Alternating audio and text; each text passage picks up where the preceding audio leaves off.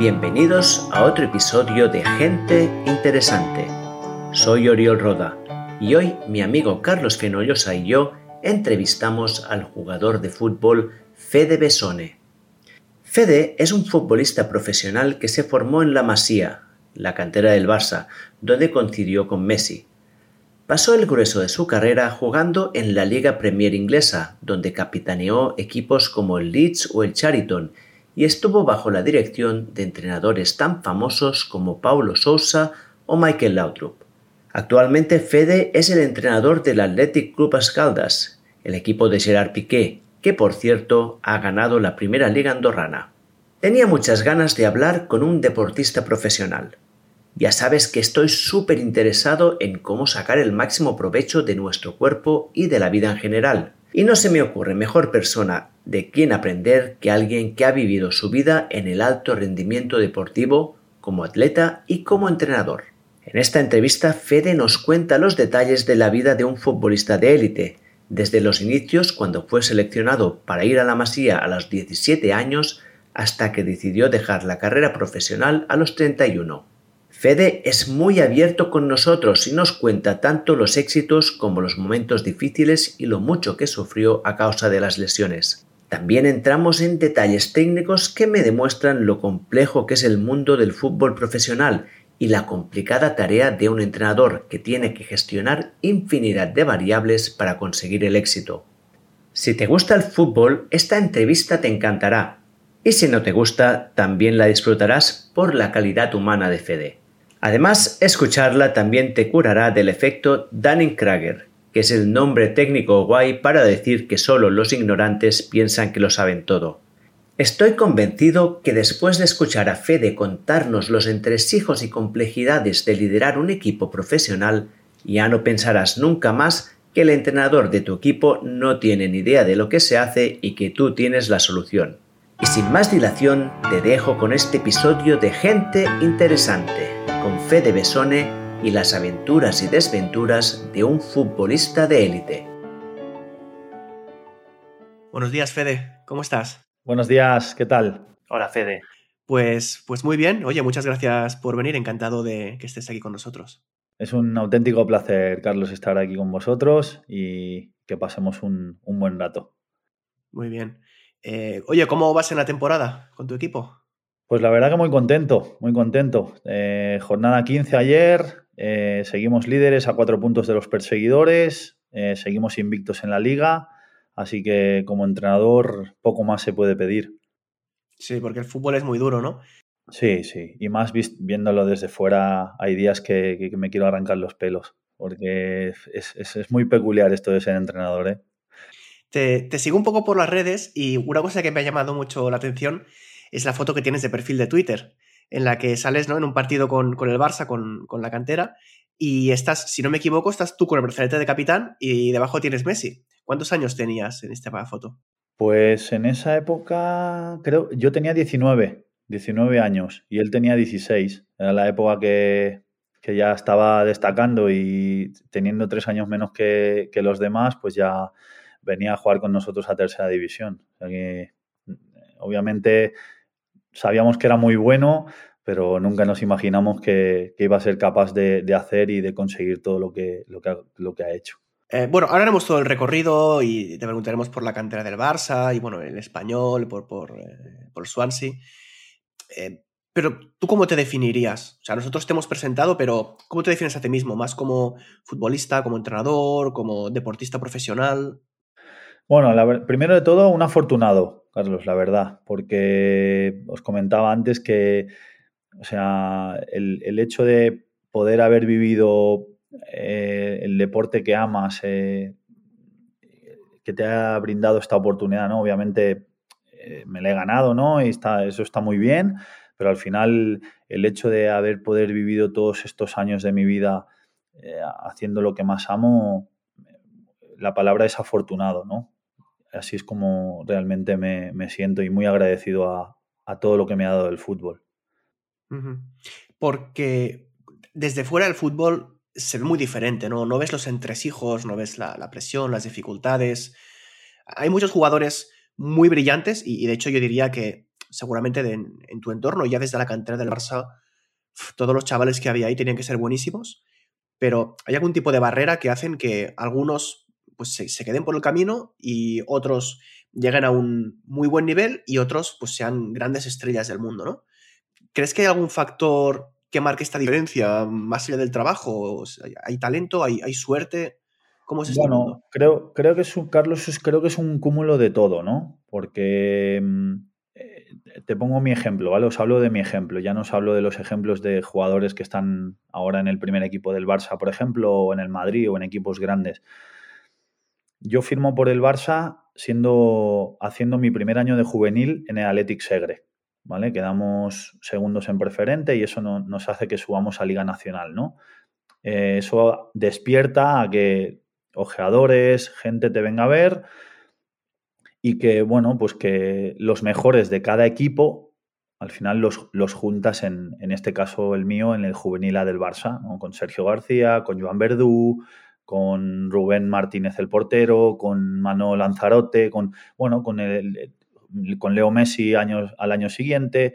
Bueno, eh, eso conlleva un montón de cambios. A nivel personal, por ejemplo, Ah, yo siempre he sido un chico muy casero, que me ha gustado mucho pasar tiempo en casa y el hecho de, tener que irme de Lérida, del círculo de mi familia, de mis amigos, eh, la gente eso a veces no lo valora. Lo único que ven es que eres un afortunado porque juegas en el Barça y porque tienes un montón de facilidades, que es cierto, pero ahí voy a donde tu capacidad, al final cada individuo es diferente y cada individuo se, es capaz de adaptarse antes o, es, o no se adapta, ¿no?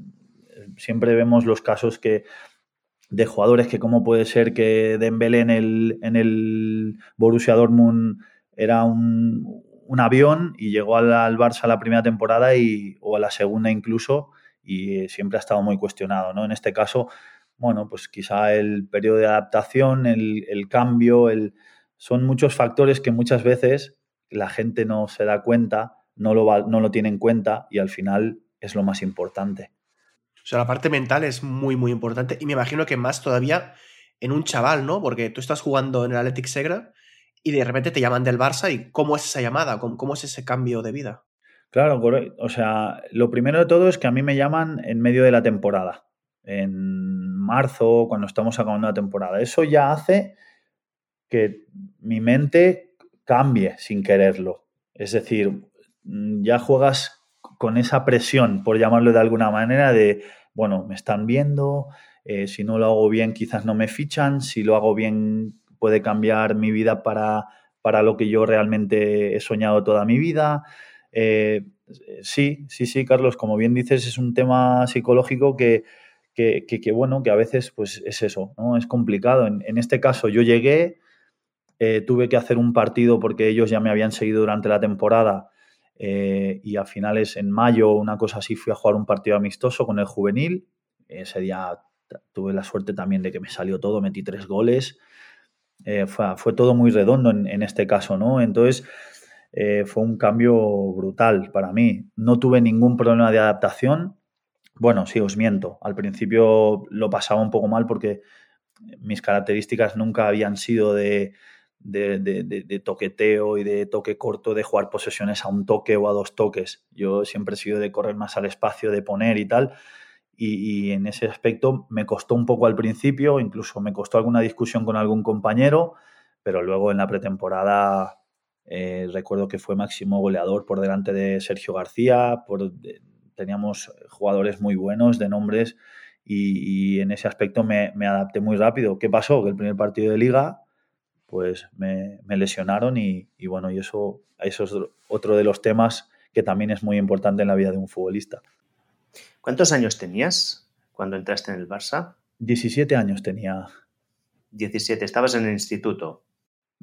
correcto. Y esto implicó dejar tu familia, dejar el instituto y irte a vivir a Barcelona como en un internado, ¿no? Digamos. Correcto. Yo, a mí me, o sea, yo, ¿qué pasó? Que cuando, bueno, para que la gente lo sepa también un poquito, yo soy argentino, llegué a España con ocho años, me fui a vivir a un pueblo muy pequeñito al lado de Lérida, en Artesa de Segre. ¿Y qué pasó? Que yo llegué en abril, entonces tuve que repetir curso. Entonces, eso hizo que, bueno, cuando yo fiché por el Barça, justo acababa de acabar la ESO. Y, bueno, y una de las, de las primeras cosas, yo llegué al Barça y no era muy fan de estudiar, no, no tenía muchos hábitos. Y lo primero que me dijeron, me recuerdo la conversación que tuve con mi tutor, que en ese momento era Carlos Folguera, que o estudiaba o estudiaba.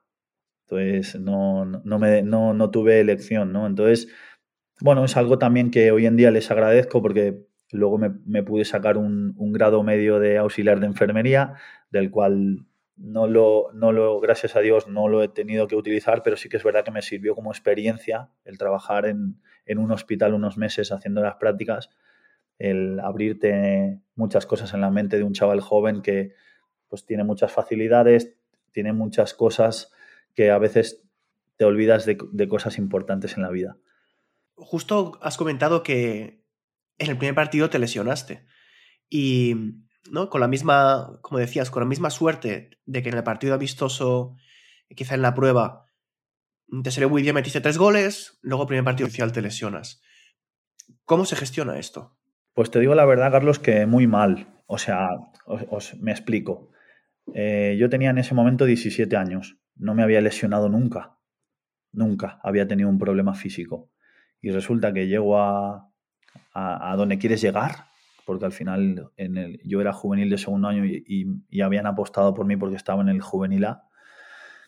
Y, y, bueno, mm, fue un shock para mí en ese sentido, ¿no? El hecho de no poder entrenar, de no poder competir el fin de semana a lo que estaba acostumbrado, es un golpe de decir, mm, ¿qué hago? ¿No? Mm, tengo ganas de, de competir. Entonces ahí muchas veces, claro, ¿Qué me pasa? Que eso a nivel psicológico te hace daño eh, en dos maneras. Una, en que tú quieres y no puedes. Y segundo, que luego cuando vuelves, que tú ya estás disponible, hay otro compañero que es igual o mejor que tú.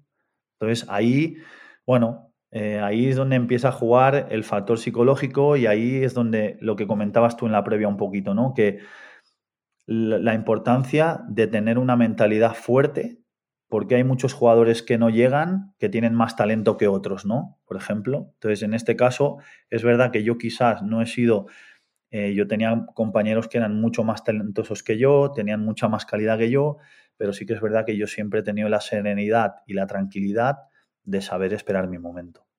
Creo que el, tema de las lesiones a mí me interesa mucho y creo que volveremos un poco más cuando más adelante en entrevista, pero sí que me gustaría saber, no sé si te acuerdas, ¿Cómo era tu contexto en el momento de la lesión? ¿Cómo era tu situación, pues, desde la relación con tus compañeros, familiares, de salud?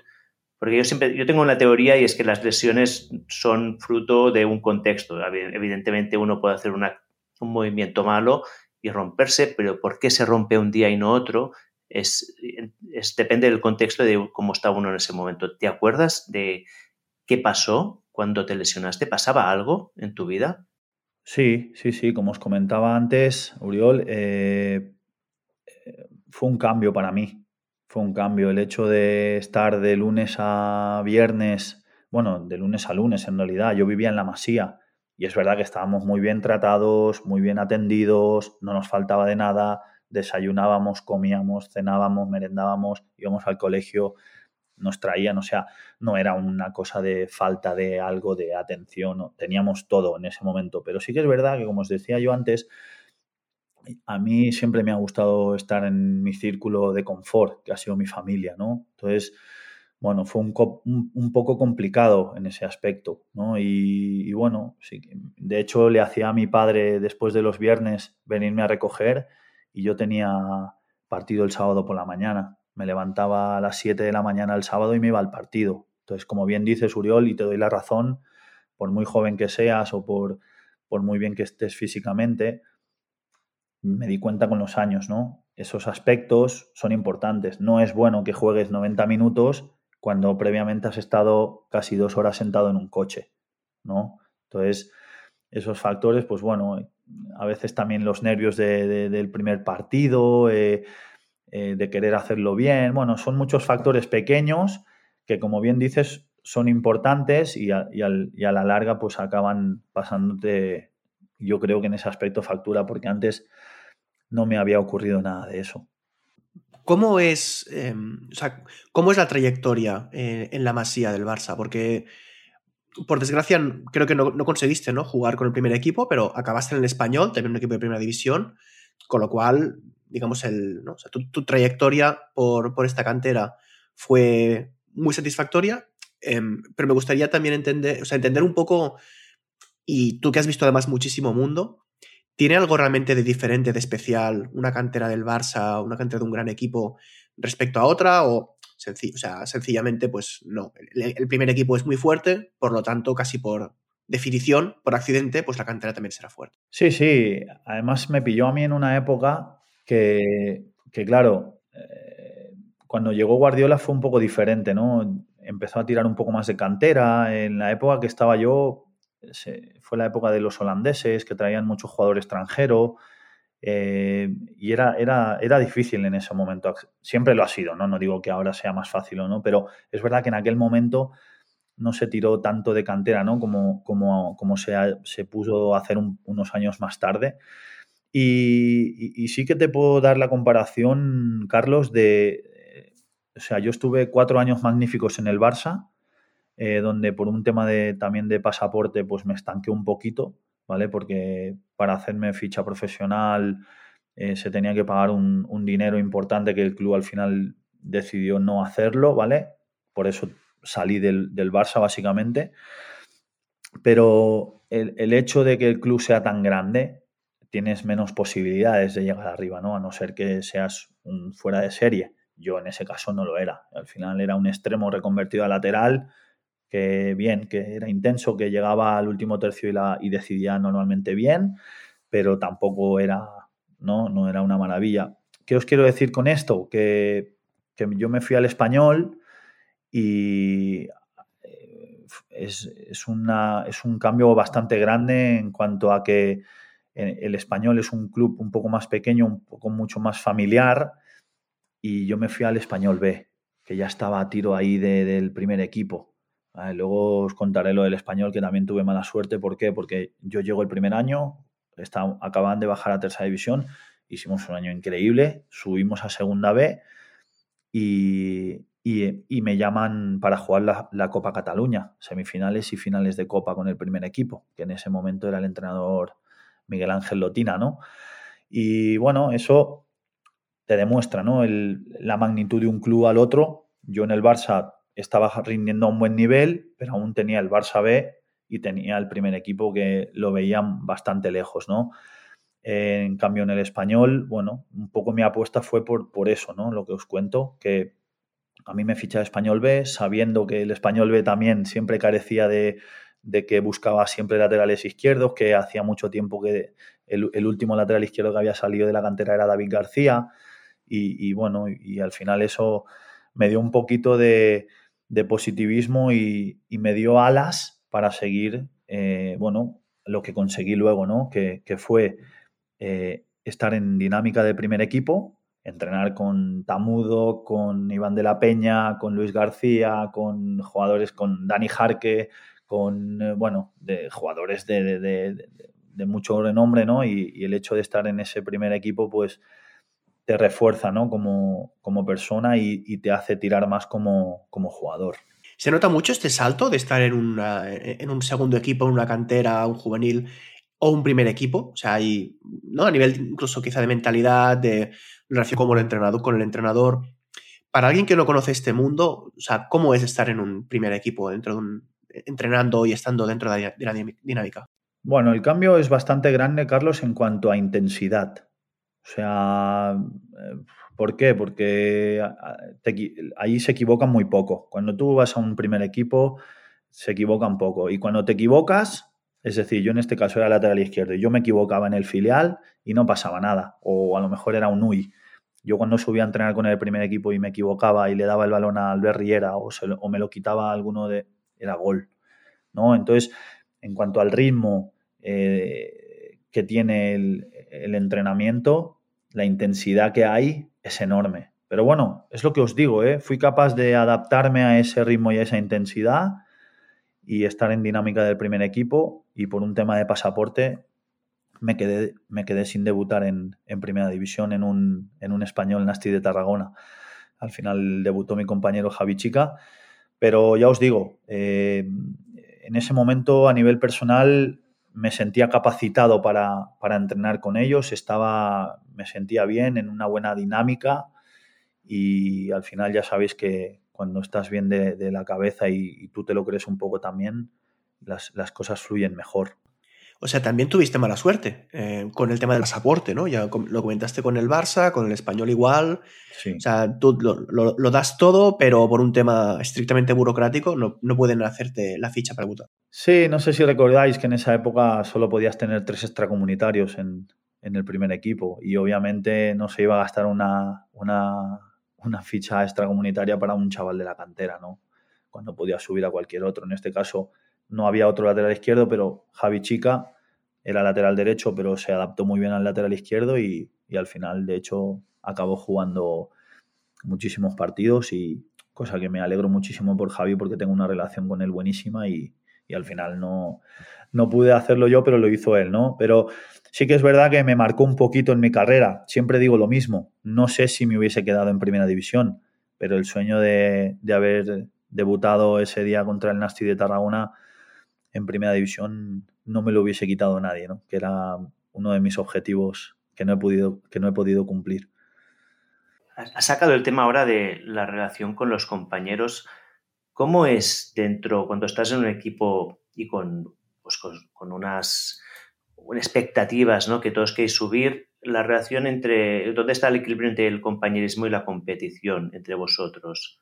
¿Cómo afecta esta situación de que sabes que si sube él, no subirás tú en el día a día? Mira, mm, yo te lo, te lo cuento y te lo resumo muy fácil, Oriol. Yo incluso a veces he pecado demasiado de, de, bueno, de, no he pecado, sino que lo seguiría, si ahora mismo pudiese tirar atrás y, y me volviese a pasar esto, haría exactamente lo mismo. Es decir, hay mucha gente que o estamos acostumbrados ¿no? a ver esa competitividad que muchas veces, pues, cuando no estás jugando, obviamente no estás, estás molesto y muchas veces tenemos tendencia a cabrearnos con el que juega en tu posición, ¿no? Nunca ha sido mi caso, de verdad, ¿eh? Y he tenido muchos compañeros y normalmente en todos los equipos donde he estado eh, he ido como primera opción, después por alguna lesión o por bajo rendimiento ha jugado un compañero que ha estado mejor que yo y, es lo que os decía al principio de la charla también un poco,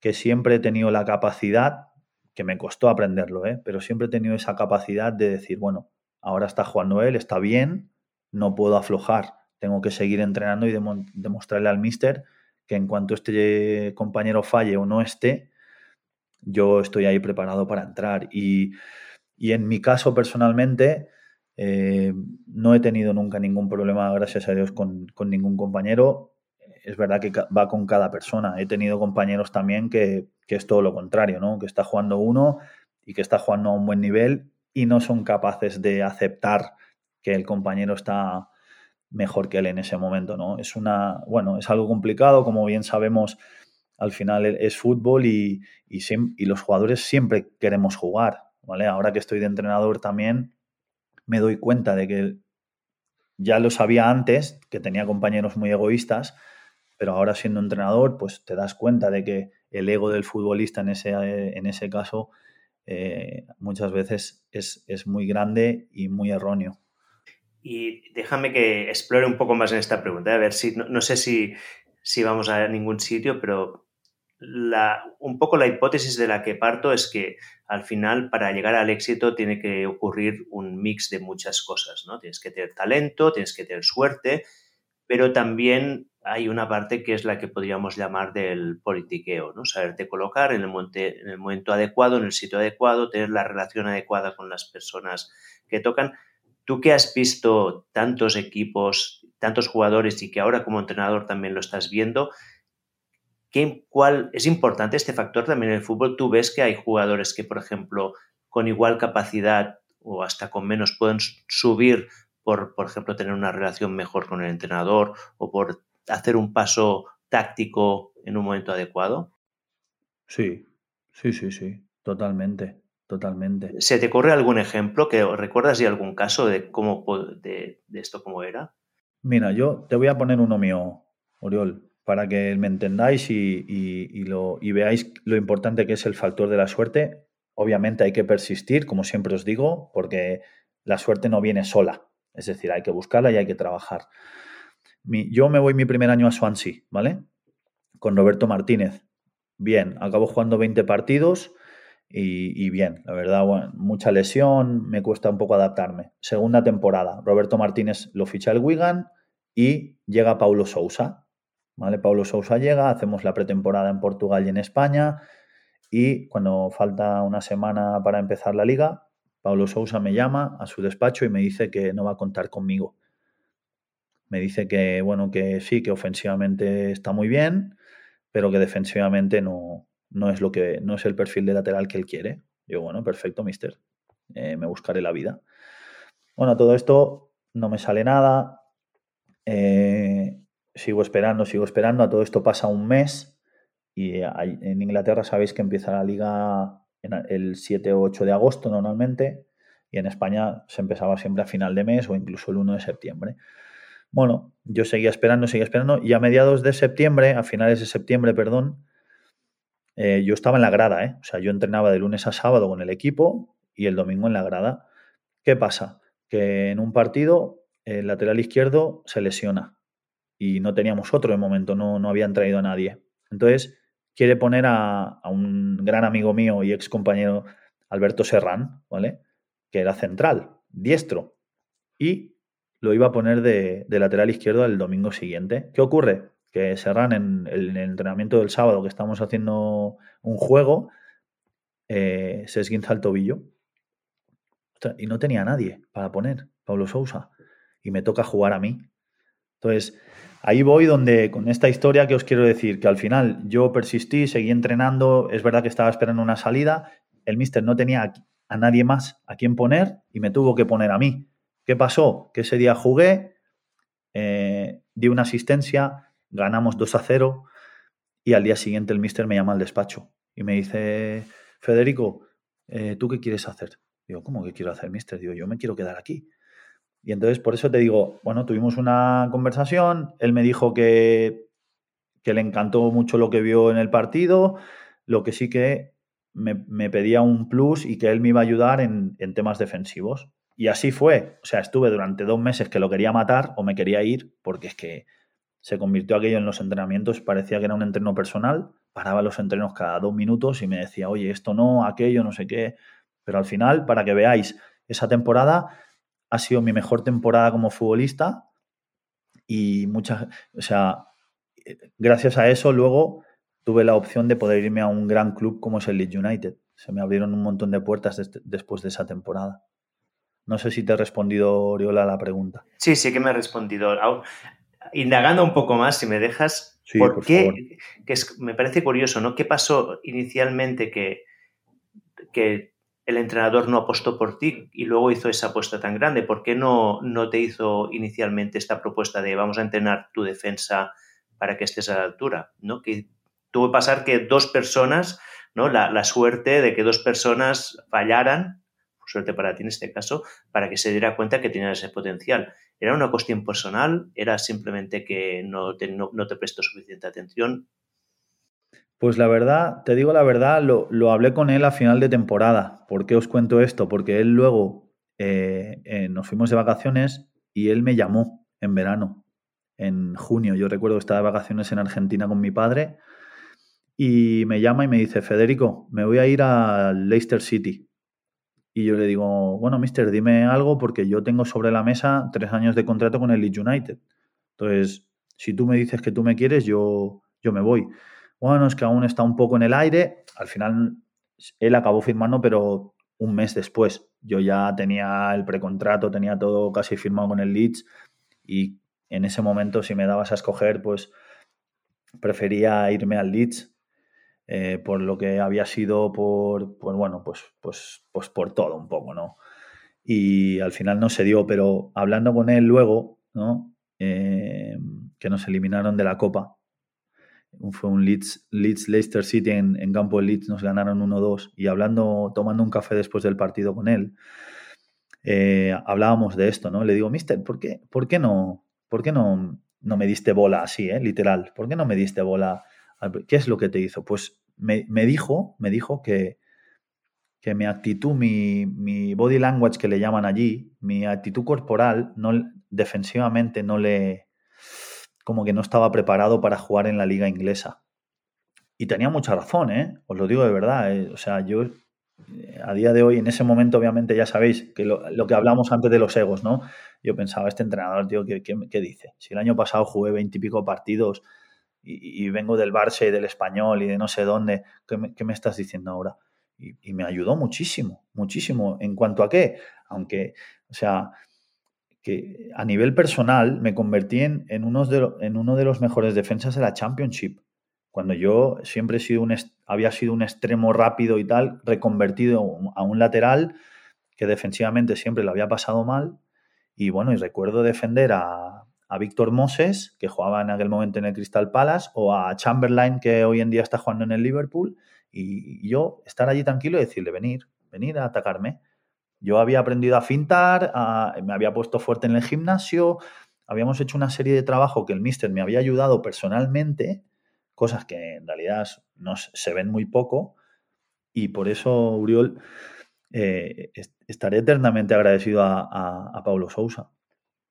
Esto, de hecho, abre todo un mundo, eh, porque como espectador, ya no te hablo de, estar en el bar con la birra y tal, pero incluso espectador con un poco de, crítica, un poco de conocimiento técnico, a veces los entrenadores toman decisiones que no entiendes. Pero claro, porque el espectador solamente ves los 90 minutos del partido del sábado, del domingo. Pero hay un trabajo, me imagino, muy duro de, de vestuario, de entrenamientos, de preparación física, que igual, si, ¿no? si lo viéramos, te hace entender por qué el entrenador toma una decisión o, toma otra, que al final hay que asumir, evidentemente el entrenador sabe más que cualquier espectador, tiene más información y, además quiere que gane el equipo porque le va en interés, con lo cual, digamos, es absurdo pensar que el entrenador lo hace mal a propósito, pero ¿no? cuando dices algo más tiene que haber, ¿qué es este algo más? Pues quizás lo que nos comentabas tú ahora, Fede. Correcto, muy de acuerdo, Carlos. De verdad que, y más, más ahora que soy entrenador, me doy cuenta de, de lo, de lo difícil y de lo complicado que es, porque al final el entrenador, eh, la mítica frase de que el entrenador está muy solo, y no es que yo me sienta solo ahora, porque tengo un staff increíble, tengo, gracias a Dios, la gente que manda, presidente, director deportivo, me están dejando trabajar y estoy muy feliz y muy, y muy, muy a gusto, pero sí que es verdad que el día a día es complicado. Hoy mismo, por ejemplo, sin ir más lejos, ayer se quedaron cuatro chavales sin jugar ni un minuto. Y cuatro chavales que en cualquier otro equipo eh, jugarían titulares. Me explico, y, tú dices, hombre, mister, ¿por qué no me has puesto? Bueno, pues porque para este partido, por lo que he visto durante la semana y lo que yo buscaba en este partido, eh, era este tipo de perfil. Yo, mi experiencia, chicos, me ha dado el, y a veces son muy repetitivo y muy cansino, ¿no? Que me doy cuenta yo en el vestuario cuando hablo y siempre incido en lo mismo, que al final vas a necesitar de todo el mundo y mi experiencia me avala. Es decir, yo no he jugado, no he jugado, no he jugado, pero siempre he estado entrenando, pese a la dificultad que conlleva, que, que lo es, ¿eh? Y la hay. Y hoy lunes, pues tengo que ir a aguantar las caritas de algunos, pero bueno, es parte de mi trabajo. Algún lunes también había puesto yo cara, cuando creía que el otro la semana pasada había jugado mal o no había entrenado del todo bien. Y bueno, pero al final les invito a eso, ¿no? A que sigan trabajando, a que el día a día no se dejen, porque puede haber una lesión, una sanción, puede haber muchas cosas y, siempre hay que estar preparado. Y esto va al, elemento psicológico, ¿no? Porque como has dicho tú, aguantar mucho tiempo entrenando con lo duro que es para luego no jugar, que es al final el objetivo, debe ser extremadamente desgastante. ¿Tienes alguna técnica tú para mantener el foco? ¿Cómo, cómo lo hacías en, tus momentos más difíciles? ¿Qué utilizaste para mantener esta motivación alta? Bueno, eh, no te voy a engañar, Uriol, ha habido de todo, ¿eh? Ha habido momentos eh, de frustración, ha habido momentos de, malas decisiones, incluso he dejado equipos donde si hubiese tenido un poco más de paciencia, sobre todo mi segundo año en, en Premier League con Michael Laudrup, si llego a aguantar una semana más, el lateral titular se lesionó para toda la temporada y tuvo que jugar Ben Davis, pero que Ben Davis en ese momento tenía 17 años. Entonces, hubiese jugado yo algún partido más. El mister me dijo, Michael Laudrup, no te vayas, estás entrenando bien, algo, alguna oportunidad vas a tener.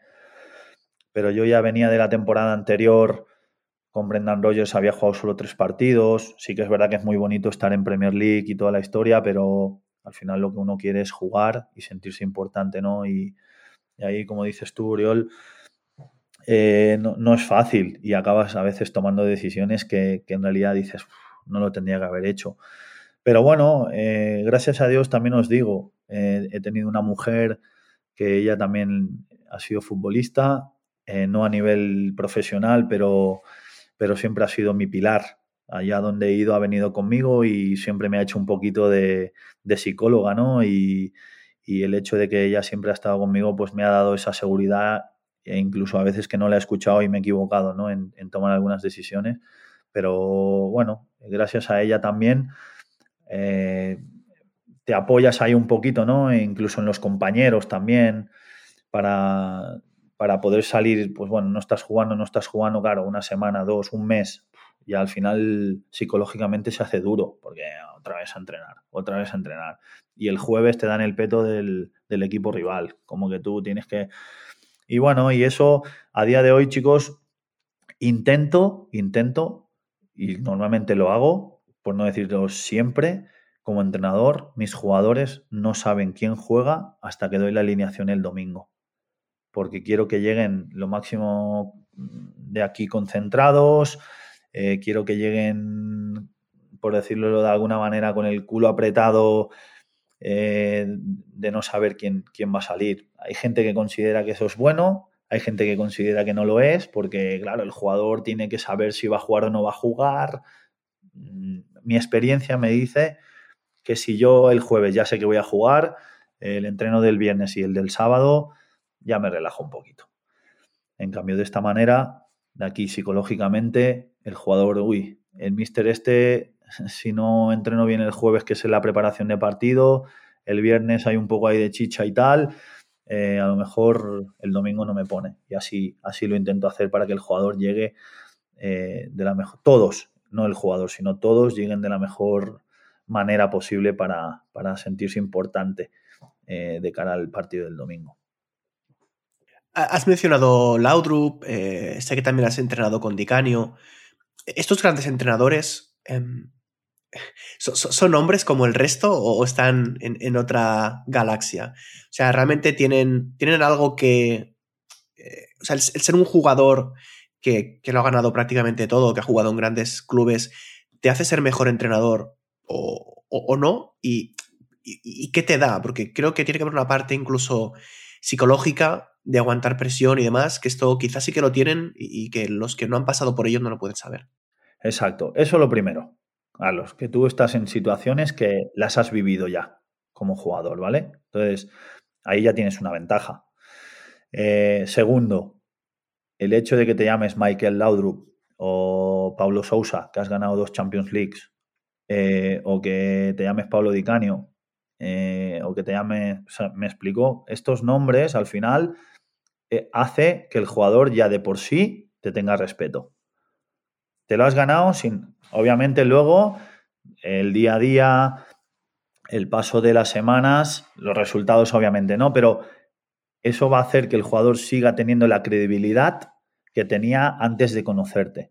O sea, por eso es tan importante, o, yo las dos veces en, mis dos etapas ahora de entrenador, es importante el primer mensaje que les vas a contar.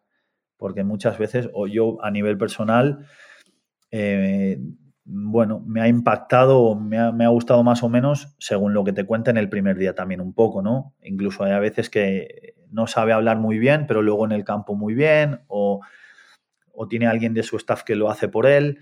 Entonces, este tipo de cosas hacen que al final es una convicción hacia el jugador, ¿no? Si tú eres capaz de convencerlo durante mayor tiempo de la temporada, como entrenador te van a ir mucho mejor las cosas. ¿Y cuál es tu primer mensaje? Mi primer mensaje ahora mismo, eh, no lo recuerdo, Oriol, la verdad, pero, pero sí que es verdad que sigo, eh, mira, yo he tenido la suerte, siempre os hablo de suerte, ¿eh? de jugar en clubes como en el Barça, ¿vale? Ya da igual el entrenador que tuviera en el Barça, que allí la filosofía y la mentalidad ya sabéis cuál es. Es de tratar bien el balón, de jugar y ser agresivo tras, tras la, pérdida del balón, ¿no? Para recuperar todo lo antes posible. Me fui al español y estuve dos años con, con Ruby, ¿vale? Que está ahora en Almería, que todo el mundo lo conoce y que ha hecho una gran labor. Eh, a mí eh, me impactó, ¿no? El, tener este tipo de entrenadores, las charlas privadas con él, el, bueno, vas cogiendo un poquito. Luego tuve a, Roberto Martínez, luego tuve a Pablo Sousa. Vas cogiendo un poquito de cada uno de ellos y, te haces un poquito un mix, ¿no? Acabé aquí en el Andorra con Gabri, que también fue un entrenador que me marcó mucho en mi carrera. Acabé disfrutando muchísimo. Eh, en mi mensaje al final, soy un entrenador que gracias a todos ellos y mi experiencia como futbolista, yo a mis jugadores les digo que yo no quiero inventar nada, porque al final en el fútbol está todo inventado, ¿no? La mítica frase de que tratemos bien el balón, de que atraemos al rival, o sea, que toda esa parifernalia, ¿no? Que la gente a veces dice, ¿para qué te sirve tanto la posesión, no? Es una discusión que tengo yo con mi padre, por ejemplo, ¿no? Tanta posesión, tanta posesión, y me manda pantallazos de el, el Barça, 80 posesión, 20 y pierde 0-1 contra no sé quién. mira, papá, yo no, no, garantizo que teniendo la posesión vayas a ganar el partido, pero sí que es verdad que vas a controlar muchas más cosas teniendo esa posesión, ¿no?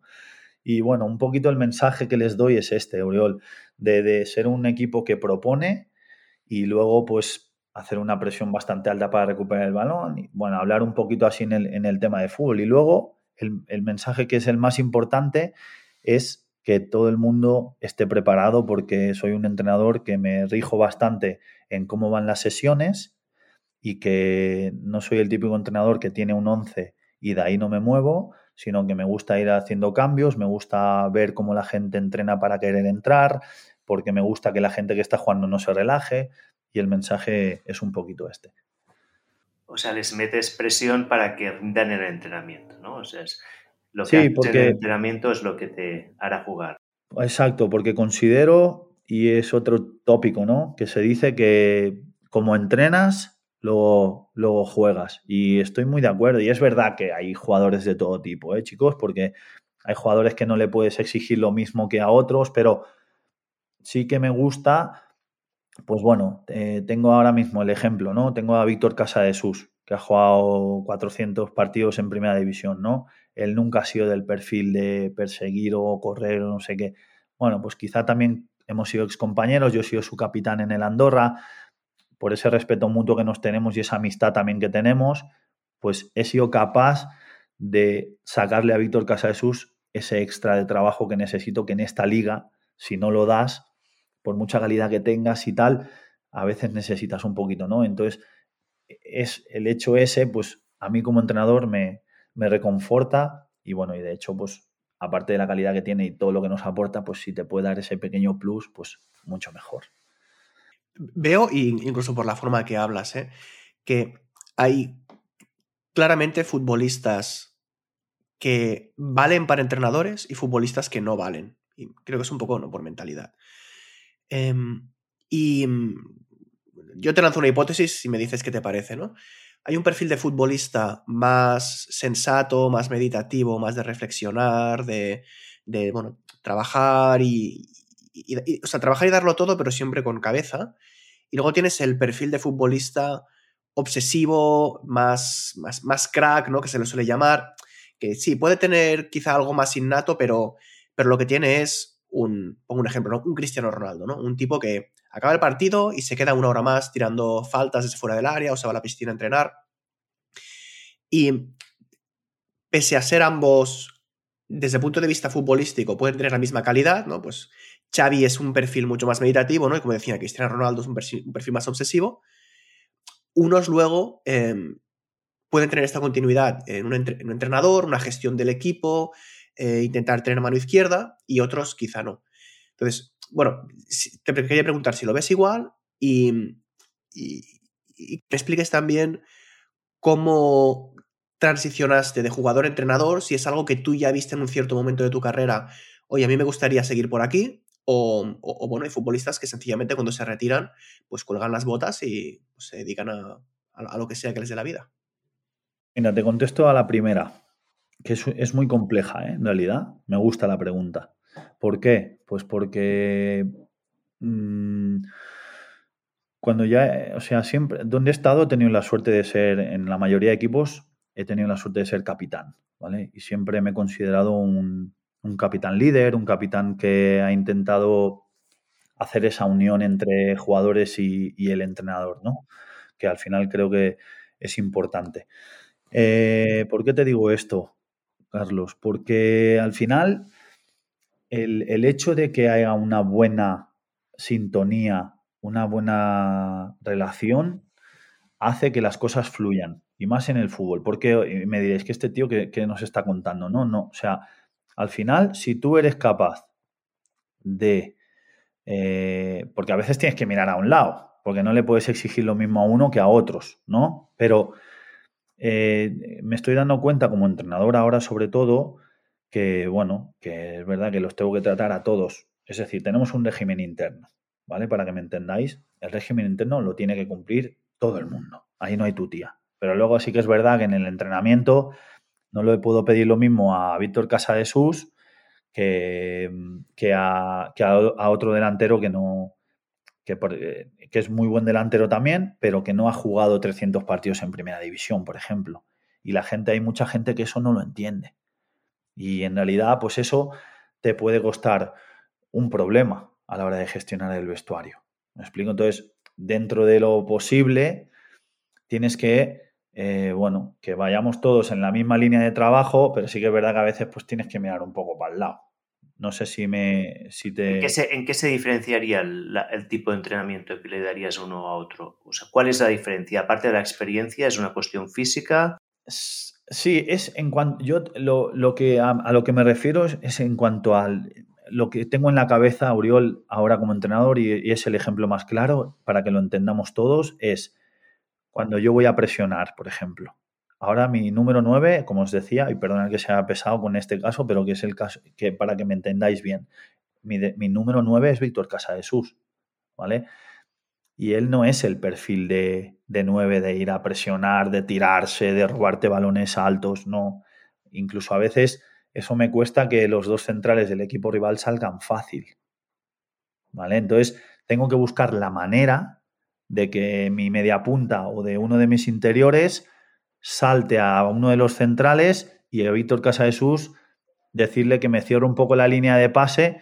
En cambio, si juega en vez de Víctor Casadesus, está jugando el otro 9, yo al otro 9 le exijo que tiene que llegar, apretarme al central y no hay tu tía. No sé si me explico.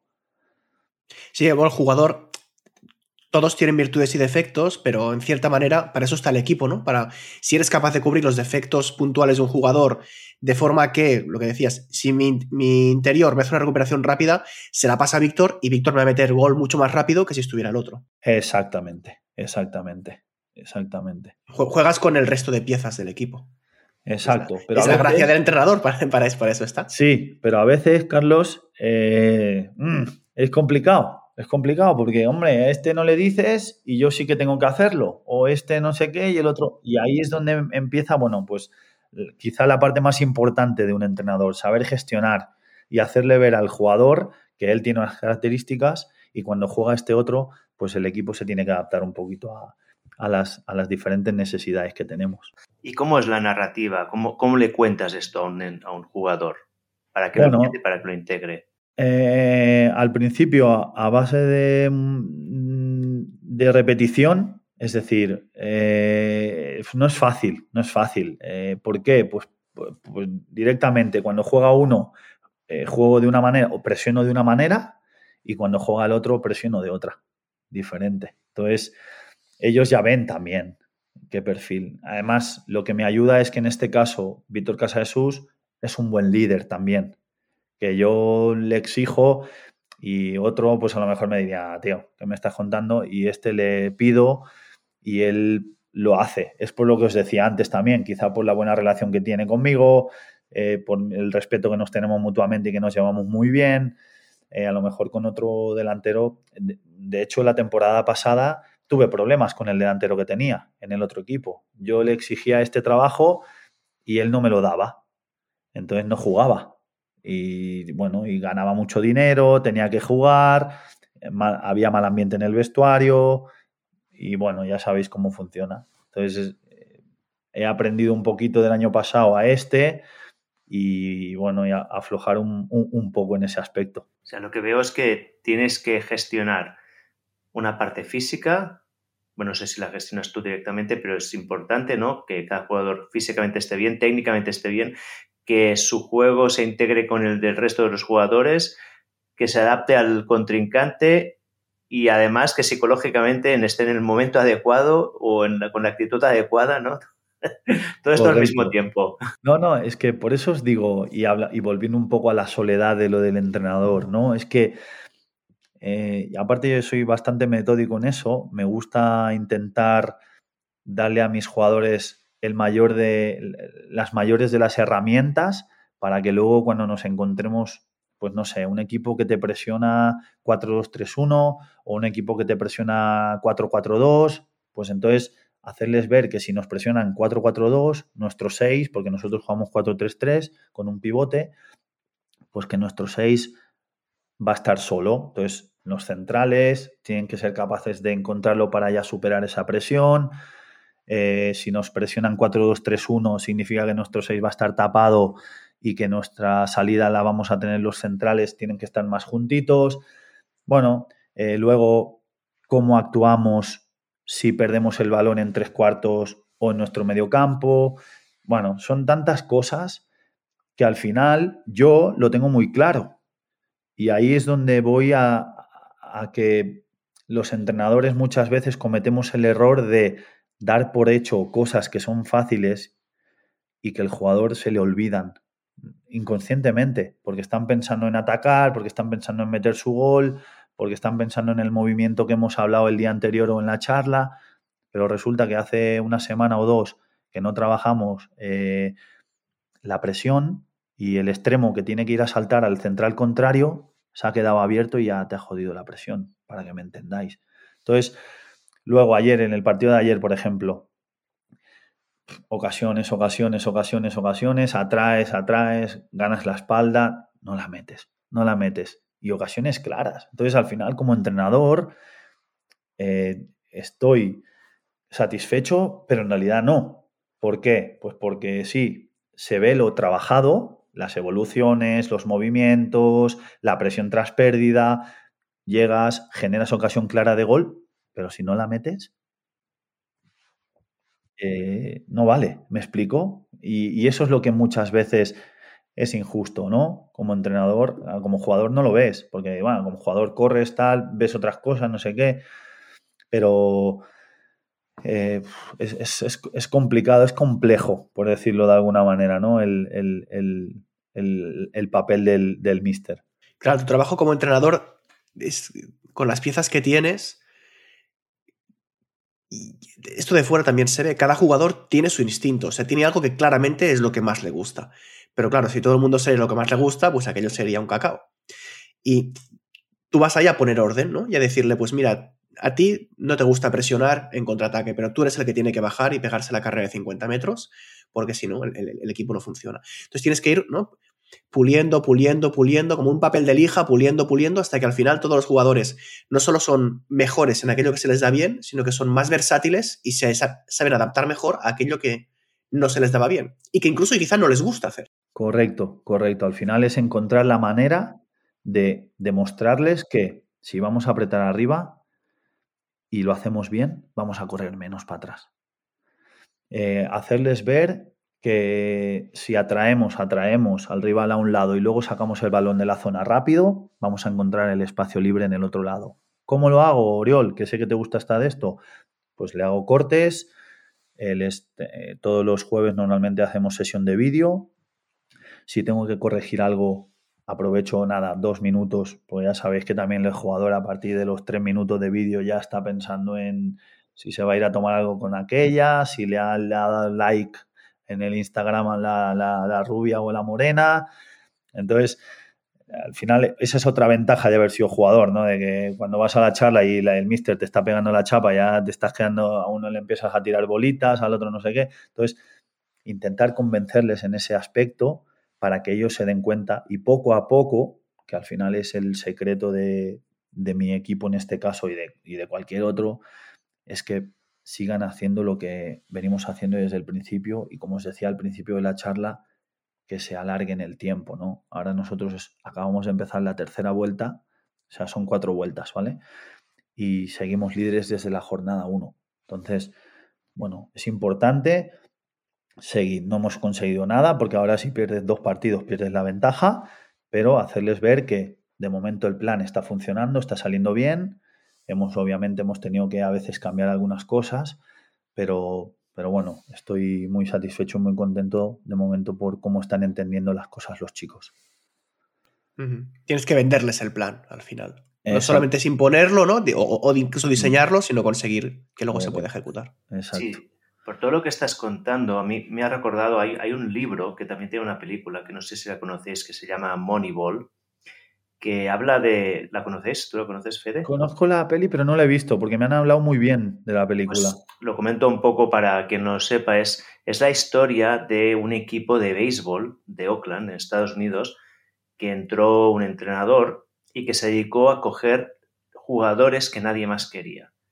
Pero lo hizo usando como un sistema estadístico, es que el béisbol es muy de estadísticas, que se dedicó a buscar esos jugadores que se complementaran mutuamente y aunque todos los jugadores individualmente no eran especialmente brillantes o eran, bueno, evidentemente cualquier jugador que está jugando en este nivel es brillante, pero no destacaba más que otro, cuando los juntó, creó un equipo que lo empezó a ganar todo, ¿no? Y de hecho esto causó una revolución en el mundo del béisbol porque a partir de entonces se empezaron a mirar en lugar de las estrellas individuales, pues cómo el equipo se iba coordinando, ¿no? Y tú estás hablando mucho de esto. Lo que pasa es que el fútbol, al menos la narrativa desde el punto de vista del espectador, es, se habla siempre de las estrellas, ¿no? Parece que todo sea una, sea una estrella que lo, ha ganado todo, ¿no? O sea, un Messi, un Ronaldo, lo que sea. ¿Cómo lo ves tú? ¿Cómo, cómo es tu, tu experiencia tanto desde jugador como desde entrenador de estas dos visiones? Mm, bueno, como al final, tanto como jugador como entrenador, considero que Messi, Cristiano Ronaldo, hay muy pocos, ¿no? Entonces, si has tenido la suerte de tenerlo, siempre lo dice Pep Guardiola, ¿no? Yo he tenido la suerte de ganarlo todo porque tenía a Messi. Es verdad. Sin un Messi no habría ganado todo. No mm, había una estructura mm, detrás. Es que, es que yo recuerdo, aparte lo seguía muchísimo y veía todos los partidos, todos, todos. Y Iniesta, Xavi, eh, Busquets estaban en un nivel increíble. O sea, y seguramente hubiesen ganado títulos. Pero al final habían partidos que estaban muy igualados y que por un destello de Messi o por un destello de Iniesta o por un... Eh, era que al final acababa rompiendo esa presión asfixiante que te hacía el rival o, una individualidad, ¿no? Que al final es lo que te acaba pasando factura en, este tipo de, equipos como en el mío, por ejemplo. O sea, yo os hablaba, mi Messi es Víctor Casadesus ahora, ¿vale? Y tengo a Martí Riverola, que hasta hace dos días estaba jugando en segunda división con el Fútbol Club Andorra. Tengo a Víctor Pérez, que es otro mediocentro que ha jugado en primera división en el Valladolid y muchos partidos en segunda división. O sea, tengo jugadores de alto nivel para lo que es la liga, porque al final la liga está creciendo poquito a poco. Pero ¿qué os quiero decir con esto? Que al final estos jugadores llega un momento en que sí, nosotros jugamos muy bien, salimos de la presión, de la zona, de no sé qué, pero cuando llegas a tres cuartos o al final, cuando llegas al área, necesitas uno de estos que te haga la diferencia. Es que la necesitas. Y cuando estos no están bien, se nota, se nota muchísimo. Entonces, eh, yo soy muy partidario de que todo el mundo sea importante, de que todo el mundo participe, de que todo el mundo va a tener su momento en la temporada, pero sí que es verdad que tú tienes que tener ese jugador o esos dos, obviamente si puedes tener dos mejor, ¿no? Pero sí que tienes que tener ese jugador que te haga la diferencia en ciertos momentos, que el partido está atascado, que el equipo no está bien, porque no puedes estar bien tampoco siempre, si no estaríamos todos jugando o en el Barça o en el Bayern de Múnich y yo estaría entrenando en el Chelsea, ¿no? Entonces, pero para que me entendáis un poquito, eh, hoy en día, pues el jugador ese, bueno, y más en la categoría donde yo estoy, es difícil encontrar un, perfil de que un jugador solo te vaya a ganar ese partido, ¿no? Y, una, esto es una cosa que no sé si podrás responderme, pero esto es, no sé si lo sabes, pero ¿es característico del fútbol o es universal en todos los deportes de equipo? Quiero decir, ¿hay algún deporte de equipo que por sus características sea más propenso a que un individuo brille y hay otros en los que es más la estructura del, juego hace que sea más una cuestión de, integración de equipo? Bueno, creo que el fútbol hoy en día se está convirtiendo en, algo más que no dependes de un jugador. Es decir, tenemos el ejemplo ahora mismo de, de Osasuna, ¿no? que está haciendo una muy buena temporada en Primera División para que la gente nos entienda, ¿no? Eh, o no sé, o la Real Sociedad, ¿no? Que jugó ayer un partidazo en el Bernabéu y es verdad que tiene buenos jugadores, pero si tú comparas el uno con el otro, eh, a priori el Madrid tiene que ganar, tiene que sacar esos partidos adelante, ¿no? Pero bueno, hoy en día los equipos están bien trabajados eh, y, y, es difícil ganarle a cualquier equipo. ¿Por qué? Porque lo que os digo, están bien trabajados.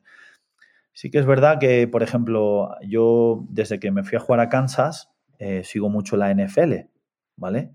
Y me he dado cuenta de que si el quarterback no está fino, eh, el equipo no va. No sé si coincidís conmigo o no. A mí el que mi delantero centro el domingo no esté fino, pues eh, lo cambio y pongo otro o cambio de sistema y no sé qué, pero en el quarterback sí que tienes dos, pero normalmente el bueno es el bueno.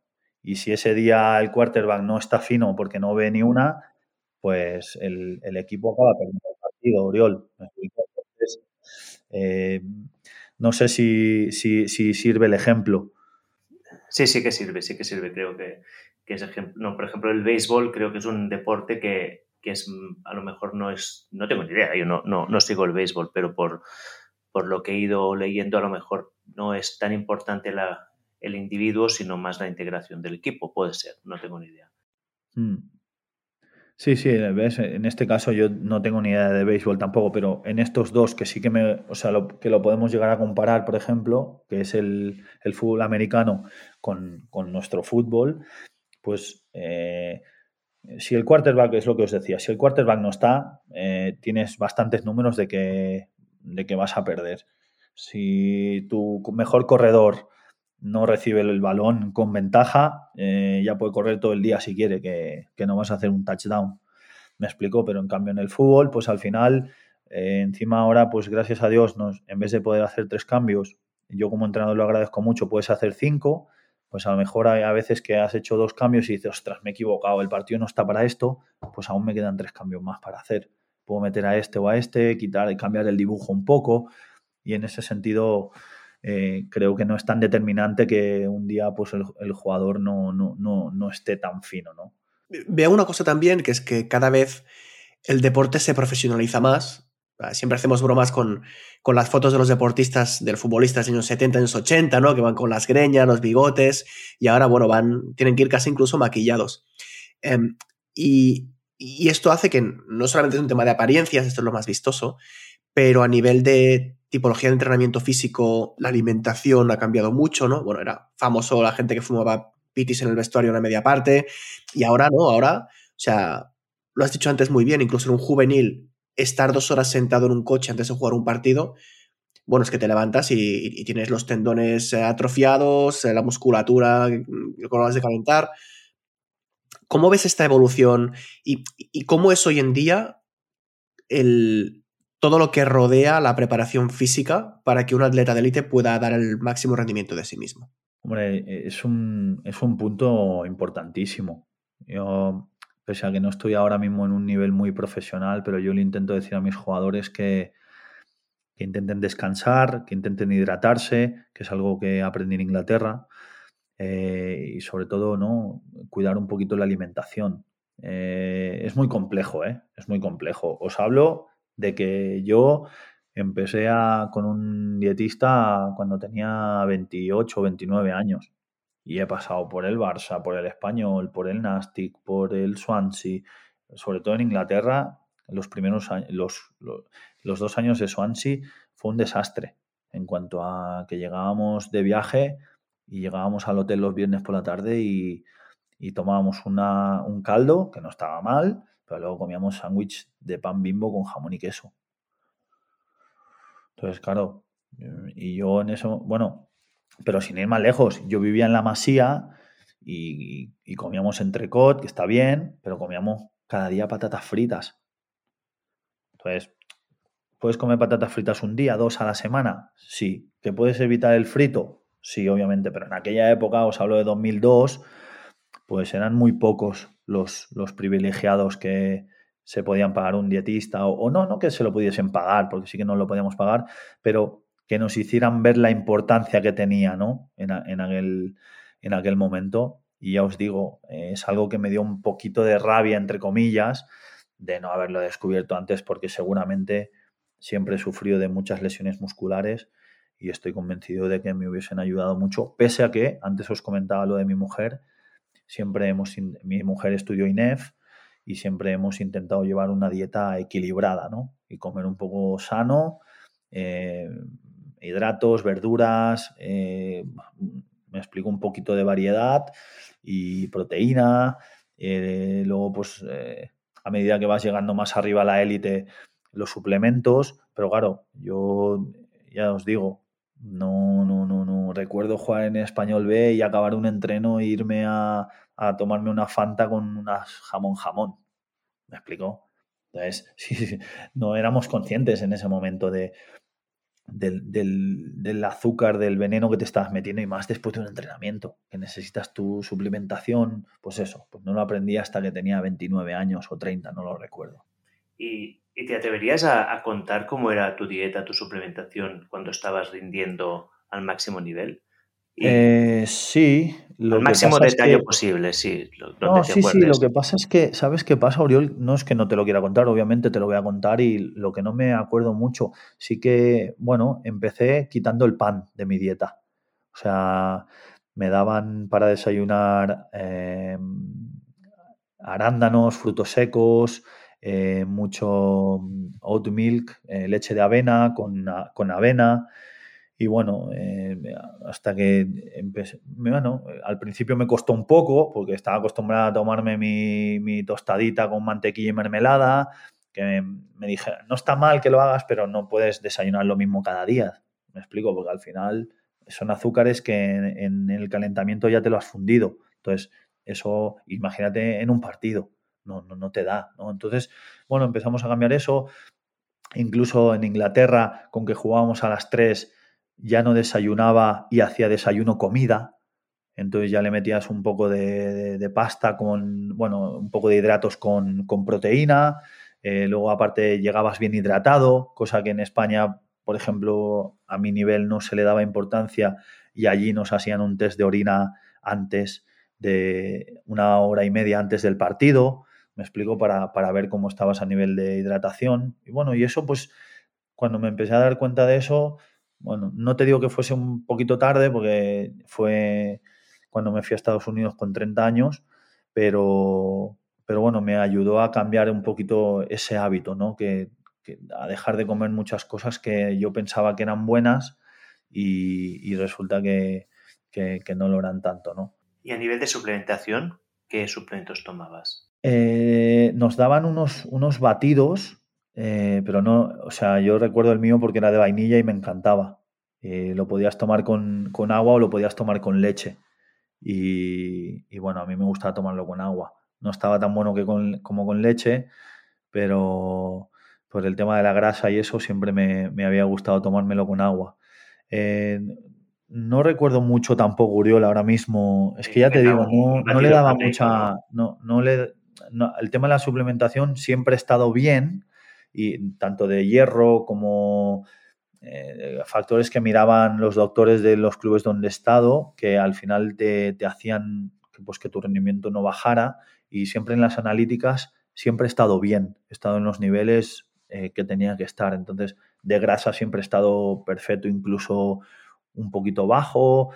O sea, bueno, también es, cierto, chicos, que hace dos años que me he retirado, no hago nada, sigo comiendo o intento cuidarme. Es verdad que ahora quizá como un poquito menos porque no tengo tanta hambre como antes, pero bueno, tengo suerte de que cuando me pego un festival el fin de semana, pues sigo teniendo mis abdominales, mi estética, mi constitución es así y, sigo fino, ¿no? Que tengo muchos compañeros que hoy en día los veo y están así y pobres. Al final han dejado de cuidarse un poco, han dejado de hacer deporte y, se han puesto como una bola, ¿no? Y además de la, de la parte física, la parte mental. Y has mencionado, de hecho, dos veces a tu mujer, que entiendo que ha sido uno muy importante en, la gestión, pues esto, ¿no? La, gestión de.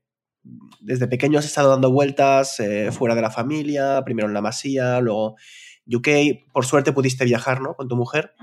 ¿Cómo es esta gestión psicológica de, de la fama, del dinero, de la presión del fútbol? Que de, desde fuera se ve la parte más bonita, la parte más vistosa, pero desde dentro, no sé, a mí me daría pánico ir por la calle y que la gente me reconociera, pero claro, quizá es parte del juego, ¿no? Sí, sí, esa, ah, partiendo de la base, Carlos, que yo no he sido tampoco, me explico, un famoso que, que, no te dejen vivir, ¿no? No es el caso, pero sí que es verdad que en Inglaterra ya sabéis que la gente es muy fan, muy forofa, muy de esto, y bueno, y te parabas y firmabas y, y era, era lo que había, ¿no? En ese momento, porque aparte es algo bonito en realidad que la gente venga, te haga comentarios normalmente buenos. No hay nadie que, si a, uno no le caes bien, no te viene a pedir una firma o, no te dice nada, ¿no? Entonces, en ese aspecto he tenido suerte de, caer en gracia a la gente y, es algo bonito en este caso. En mi caso, a mí me ha gustado mucho, ¿no? Eh, he ido con mi mujer por la calle o con mis hijos y, la verdad que súper bien. Entonces es algo que, a mí no, me ha molestado nunca. Entonces, eh, no sé qué te quería te quería comentar algo y se me ha ido de la cabeza ahora. Bueno, quizá la parte del dinero, ¿no? Porque eso, veo, eso es. veo muchos futbolistas mm. arruinados una vez se retiran porque no han sabido gestionarlo bien. Exacto, exacto. El, tema del, gracias a Dios, y una vez más meto a mi mujer ahí también, de que me ha sabido administrar. Eh, me he podido, tengo propiedades a mi, a mi nombre, y, la verdad que, bueno, ah, no he, ganado un dineral, pero eh, sí que es verdad que he ganado buen dinero y, eso permite que hoy en día esté tranquilo y tenga una estabilidad. Sobre todo, tengo dos hijos y que, y, que el día de mañana a ellos no, les falte de nada. ¿Y la paternidad cómo compaginaste? ¿Cuándo, ¿A qué edad tuviste los hijos? Pues mira, los tuve eh, con 27 años tuve a mi hijo. O sea, estabas jugando a máximo nivel en ese momento. Sí, sí, sí. De hecho, mi hijo nació en Swansea, cuando yo jugaba en Premier League. Nació mi primer año allí. ¿Cómo gestionaste esos primeros años que son bastante duros, la falta de sueño, la, exigencia profesional con, pues, con estar presente en casa? Pues mira, te digo la verdad, eh, tuve la gran suerte de, de, poder compaginarme con mi mujer, ¿no? Yo es verdad que por las noches, alguna noche me despertaba porque yo soy de sueño rápido, hay de sueño muy liviano y me despierto con cualquier cosa. Entonces, cuando mi hijo lloraba, yo se lo daba a mi mujer y ella ya pues le daba el pecho y luego lo, volvía a meter en la cuna. Eh, había días que iba zombie al entreno porque se despertaba dos, tres veces el niño, sobre todo los dos, tres primeros meses.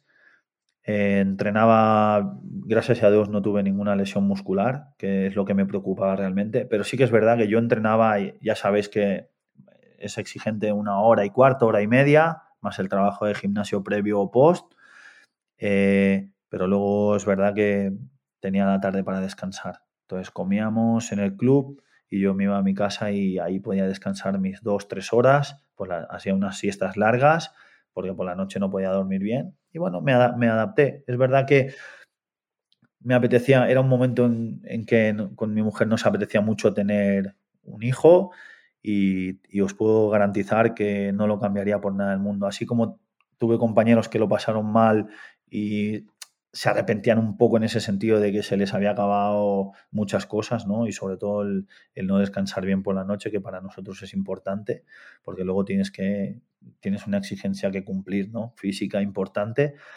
Pero ya os digo, eh, me lo pude compaginar muy bien en ese sentido. Luego, aparte, ya como os he comentado antes, mi mujer era futbolista. En ese caso, ella jugaba en el Swansea femenino y entrenaban a las 7 de la tarde, entonces yo me quedaba con mi hijo pues tuve un vínculo con mi hijo muy bonito. Eh, bueno, la verdad que fue una experiencia que me la podía haber tomado en plan, Buah, eh, voy tieso, qué desastre, no me ha gustado nada. Al contrario, siempre, bueno, me considero una persona positiva. Aparte, me hacía muchísima ilusión tener un niño. Fue niño, además, y, y luego tuve la niña. Pero eh, al primero quería niño y, por cierto, que le gusta un poquito el fútbol, así que doblemente contento en ese sentido. Muy bien, una pregunta que, te quería hacer. ¿Cómo fue irte a Estados Unidos? ¿Cómo es allí el entrenamiento? ¿Cómo es la liga? ¿Hay algo diferente respecto a lo sí, que Sí, mira, os cuento. He, hablado poquito porque en realidad estuve cinco meses solo en Estados Unidos. Eh, aparte me pilló en una época de mi vida que, que acababa de vivir una mala experiencia con Pablo Di Canio, venía de no jugar con Michael Laudrup y el anterior con Brendan Rogers tampoco. Tenía 30 años y en realidad dije, dejo el fútbol, lo dejo, porque es que no me apetece, ya no me cunde, ya mucha lesión, donde voy me piden que a ver cuántos partidos he jugado, no había jugado, estaba un poco agobiado en ese sentido y me fui a mi casa, me fui a Barcelona. Entonces, eh, un día recibo, estaba en el zoológico de Barcelona con mi mujer y mi hijo y me llama un representante inglés y me dice, hola, mira, me llamo Jamie, eh, he visto, ¿qué estás haciendo? Me dice. Digo, no, nada, digo, Jamie, mira, encantado, tal, pero he dejado el fútbol. Y me dice, ¿cómo que has dejado el fútbol? Si tienes 31 años, o 30, no sé cuántos tenía en esa época, 31 creo. Y me dice, no, no, hombre, ¿cómo vas a dejar el fútbol? Digo, mira, Jamie, como tú me han llamado muchas, muchos representantes y le he contado lo mismo, digo, ahora mismo no me apetece jugar más, muchas lesiones. Los últimos años, como habrás visto, no he jugado en ningún sitio. Sí, he estado en muchos sitios muy buenos, pero no he jugado en ningún sitio. Que si lesiones, que si tengo que entender esto, que si tengo que entender lo otro. Y me dice, bueno, si encuentro algo, eh, ¿estarías disponible para ir? Le digo, mira, lo que le he dicho a todos, si me encuentras algún equipo, eh, voy. Pero si no, no, no me llames. Bueno, a las dos semanas me llama y me dice que, que me vaya al Oldham, a un equipo de League One, ¿vale? En Manchester. No sé si conocéis. Bueno, un equipo muy pequeño de, de, Manchester. Y quedaba un mes de competición. Pero con que yo había sido jugador profesional y tenía ficha libre, pues podía fichar. Bueno, llego allí, eh, empiezo a entrenar y el mister, eh, ¿cómo se llamaba? Bueno, ya os lo diré. Ahora está en el Bristol Rovers. Eh, me dice Lee Johnson, ¿vale? Su padre había sido una leyenda allí en Inglaterra, tal y que igual. Bueno, y me dice, mira, te hemos fichado para que juegues estos últimos cuatro partidos, para que nos ayudes, porque estamos ahí en descenso y tal, a ver si no, con tu experiencia podemos salir. Le digo, vale, mister, perfecto. Bueno, entreno, al segundo día, tíos, me pegan un palo, pero un palo, ¿eh? Un rodillazo en el gemelo, me voy a hacer una prueba, el sóleo roto.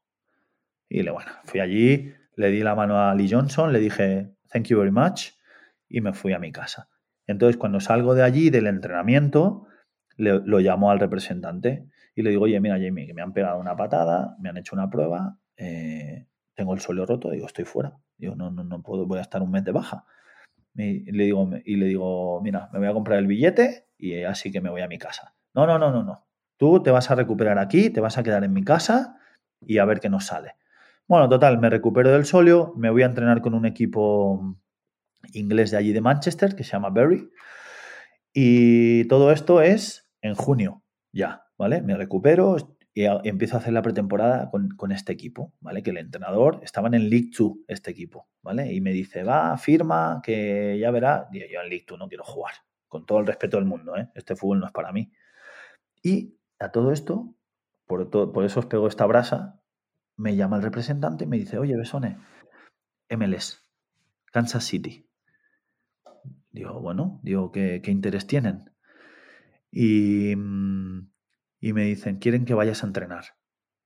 dos semanas, porque ellos están en mitad de la liga y están buscando un lateral izquierdo veterano, tal, con experiencia.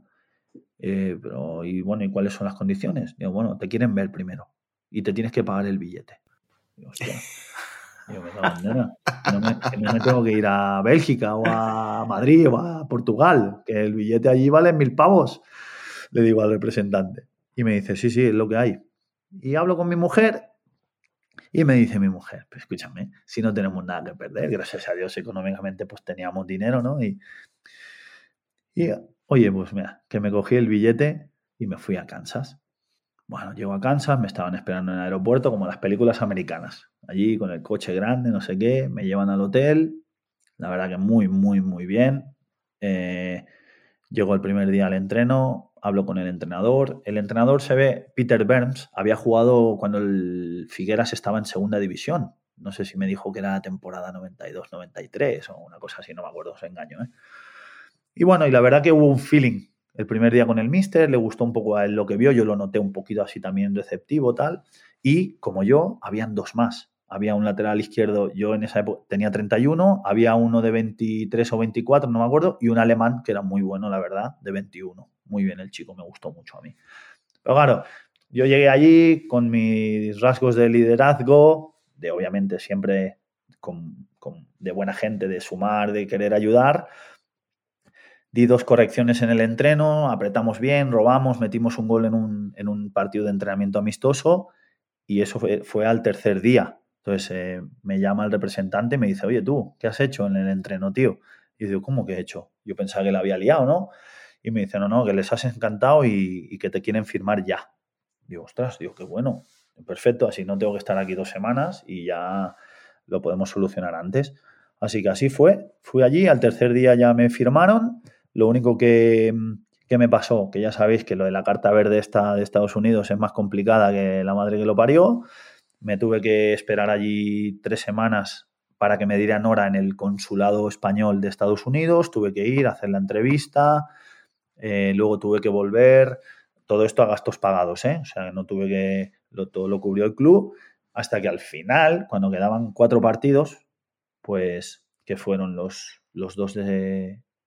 ¿Qué fueron?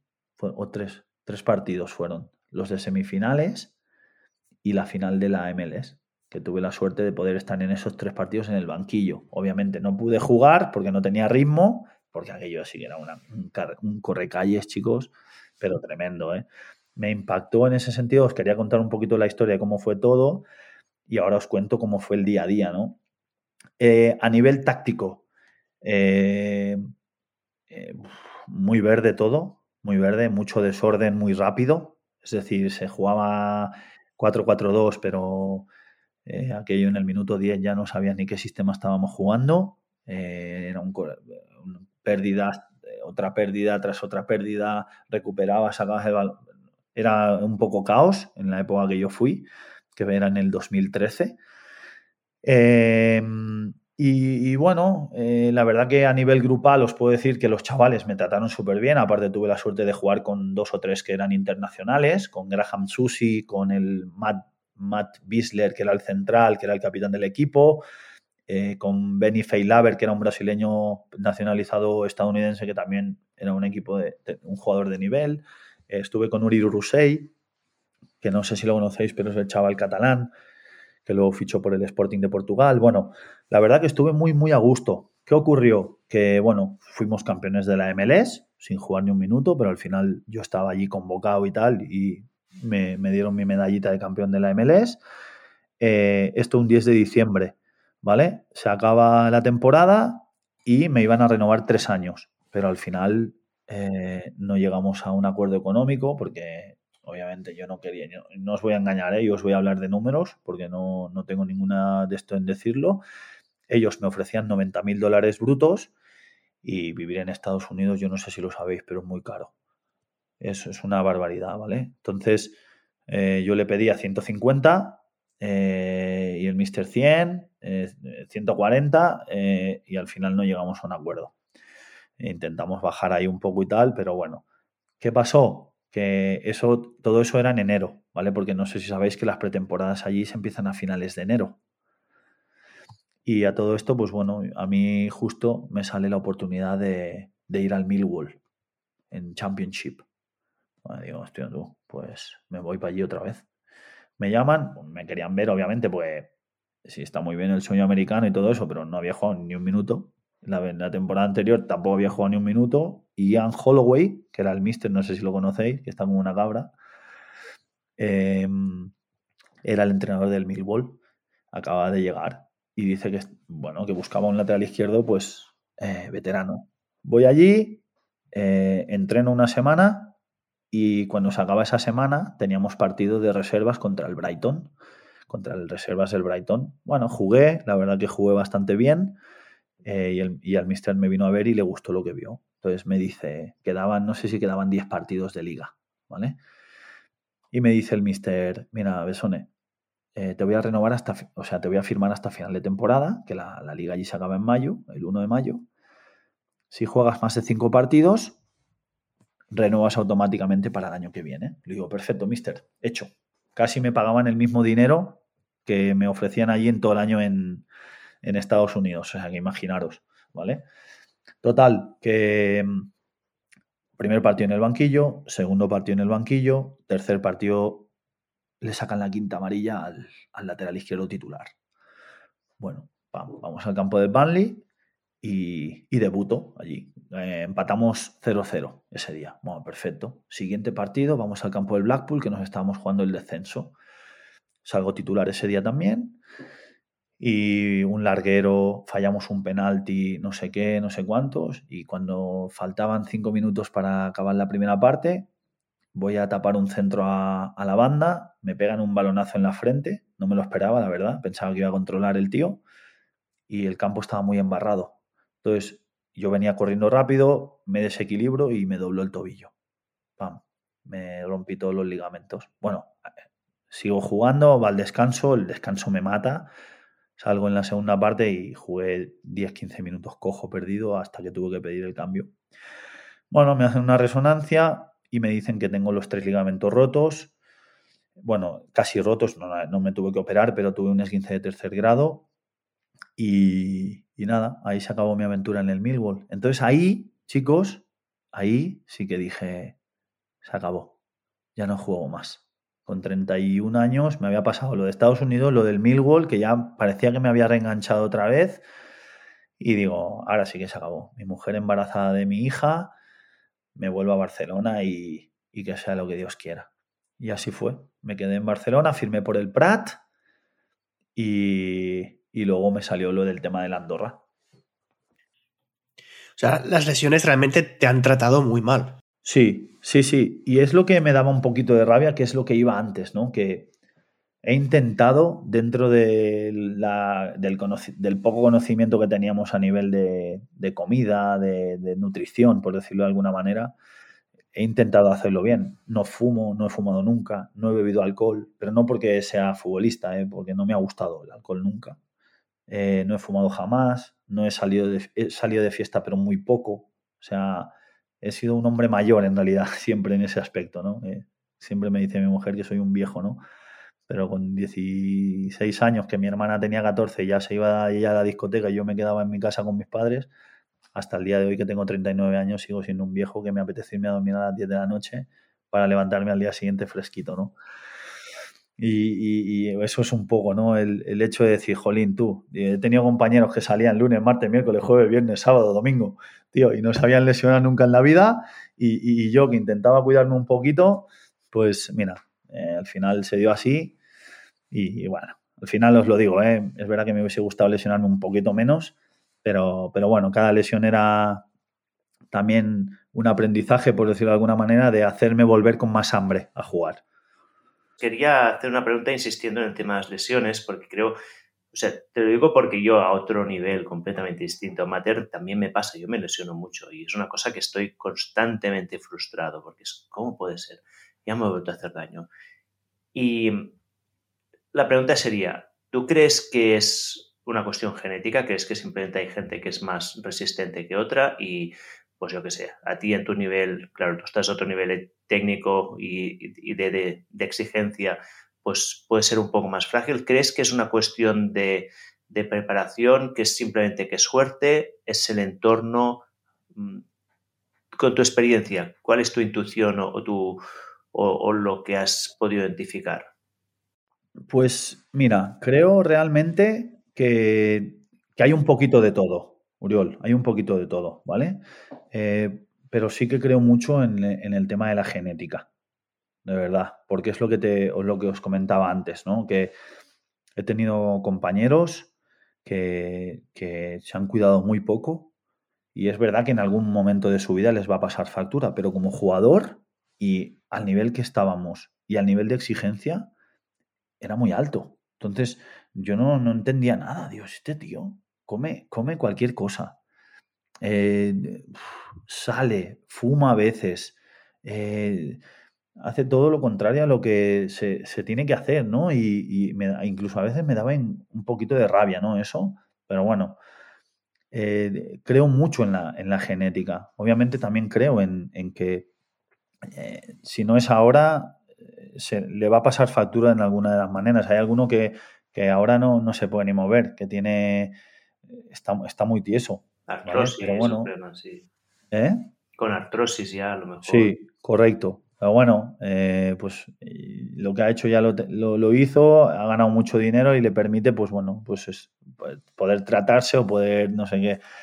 Pero con eso te digo que creo muchísimo en la, en la genética. Y luego muchas preguntas, así como tú te, hacías, te haces preguntas, ¿no? Cuando te pasa algo a ti, yo decía, a ver, tío, ¿cómo puede ser que en la temporada de mi primera temporada en Swansea eh, no fui capaz de jugar tres cuatro partidos seguidos? Porque allí jugamos sábado, martes, sábado, martes. Mi primer año, Carl y Oriol, no, no pude jugar más de cuatro partidos seguidos. En, mi segunda temporada con Pablo Sosa, cuando empecé a jugar, jugué 15 partidos seguidos. Sábado, martes, sábado, martes, sábado, martes. Y no hacía nada diferente.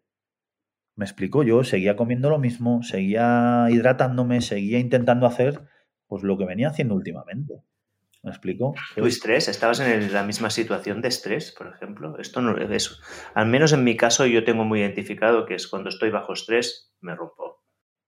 Hmm. No, no, es que te lo digo de verdad. Aparte, eh, bueno, podría ser, pero estaba bien. Aparte, bueno, quizás lo que hablamos también un poquito al principio de la charla, ¿no? Que la adaptación, la comida, allí la comida costó un poco bastante. Es verdad que, ya te digo, éramos de comer mucho en casa, pero algún día que te ibas a comer fuera, pues mucha salsa, eh, entonces dejábamos de ir fuera y comíamos normalmente en casa. No recuerdo algo más. Quizá al principio, que era la primera vez que nos íbamos a vivir con mi mujer y teníamos un armario de chocolates y cosas de esta realidad, pues a lo mejor por ahí también podía ir la cosa, pero recuerdo que solo fue al, principio, los dos primeros meses. Luego ya empezamos a controlarnos muchísimo más y, y, no sé, no puede ser, ¿eh? puede ser. Ahora mismo son factores que quizá en ese momento no le dabas importancia y que, a lo mejor ese momento de estrés o de no acabar de cuidarte muy bien también en la alimentación eh, pasara factura, podría ser. Vale. Y la otra pregunta que tenía, que está ya me salgo de estos temas, es ¿cómo es el día a día de un jugador profesional? O sea, ¿cómo es eh, a nivel de entrenamiento de, ¿qué haces de lunes a viernes como, o de lunes a domingo? Pues la verdad que es precioso, por no decirte maravilloso, Oriol. Em, es lo que te digo, para mí nunca ha sido un trabajo el hecho de tener que levantarte, ir a desayunar al club o desayunar en tu casa, irte un poquito al gimnasio, a activar un poquito, eh, luego haces el entreno, que es la parte más divertida del mundo. Incluso aunque el entreno fuese una mierda, por deciroslo de alguna manera que me entendáis, ¿eh? siempre he sido un tío de que me ha gustado, el fútbol me ha dado eso de estar en grupo, de, de si tienes algún problema lo dejas fuera y, bueno, y quieres estar bien con tus compañeros. Es verdad que hay un momento en que si lo tienes que contar, pues también te sirve eso y te hace que te unas más a tu grupo, ¿no? Entonces, el día a día, pues es ese, ¿no? El del la rutina, que al final que creo... ¿Cuál sería la rutina? ¿Cuál sería la rutina específica? Sí. La rutina, normalmente, piensa que entrenábamos eh, lunes, normalmente, ¿eh? en todos los sitios donde está, bueno, no jugábamos en martes, se entrenaba lunes, eh, miércoles, jueves, viernes, sábado y el domingo partido, menos en Inglaterra, que en Inglaterra se juegan sábado y se juegan los martes, ¿vale? Pero ya a nivel de entrenos en Inglaterra, la rutina es diferente porque entrenas, entrenas muy poco, porque acabas de jugar un partido, si has jugado, te estás recuperando casi dos días y eh, al tercer día ya eh, preparación de partido otra vez muy cortito para volver a jugar, pero lo que es la vida, yo que sé, en Barça, español, que entrenas por la mañana, te levantas pronto, eh, es lo que te digo, en algunos sitios desayunas en casa o en algunos sitios desayunas en el club, luego eh, ya tienes preparada tu rutina de gimnasio, la puedes hacer antes o la puedes hacer después. Eh, hay un día que es el miércoles que haces el gimnasio con, con, todo el equipo, entonces ese día ya a nivel personal, si quieres trabajar, solo trabajas tren superior. El entreno, no, volvemos otra vez a lo de hay en algunos sitios que comíamos en el club, sobre todo en todos los equipos ingleses donde he estado te daban de comer, si no te ibas a comer a tu casa, ¿vale? Luego por la tarde, pues la vida soñada, chicos, eh, un poquito de siesta, pasar un rato con la familia, jugar un ratito a la play con los amigos, un poquito de FIFA, echar unas risas, luego quedamos a media tarde con algunos amigos, te vas a cenar o estás en casa tranquilo si hay Champions, si hay... Bueno, al final por eso os digo que es, la vida es un poco de privilegiado porque al final eh, vas tres, cuatro horas como mucho, como mucho. Eh, si, no te gusta el gimnasio, si te quieres escaquear, son dos horas o tres como mucho, haces lo que tienes que hacer y, luego te vas a casa. Encima, pues bueno, es que eso es un poco lo que ve la gente, ¿no? Que al final, hombre, tíos, entrena, eh, trabajas dos horas al día, cobras 500.000 al año. Eh, venga, hombre, no me cuentes historia de presión y de, y de que si juegas delante de 20.000 o no, tío. La gente, pues bueno, pues eso, los factores de adaptarse, de no sé qué. Hombre, con lo que cobra, con lo que cobra yo me comería el césped, ¿no? ¿Cuántas veces hemos escuchado esa, la mítica, ¿no?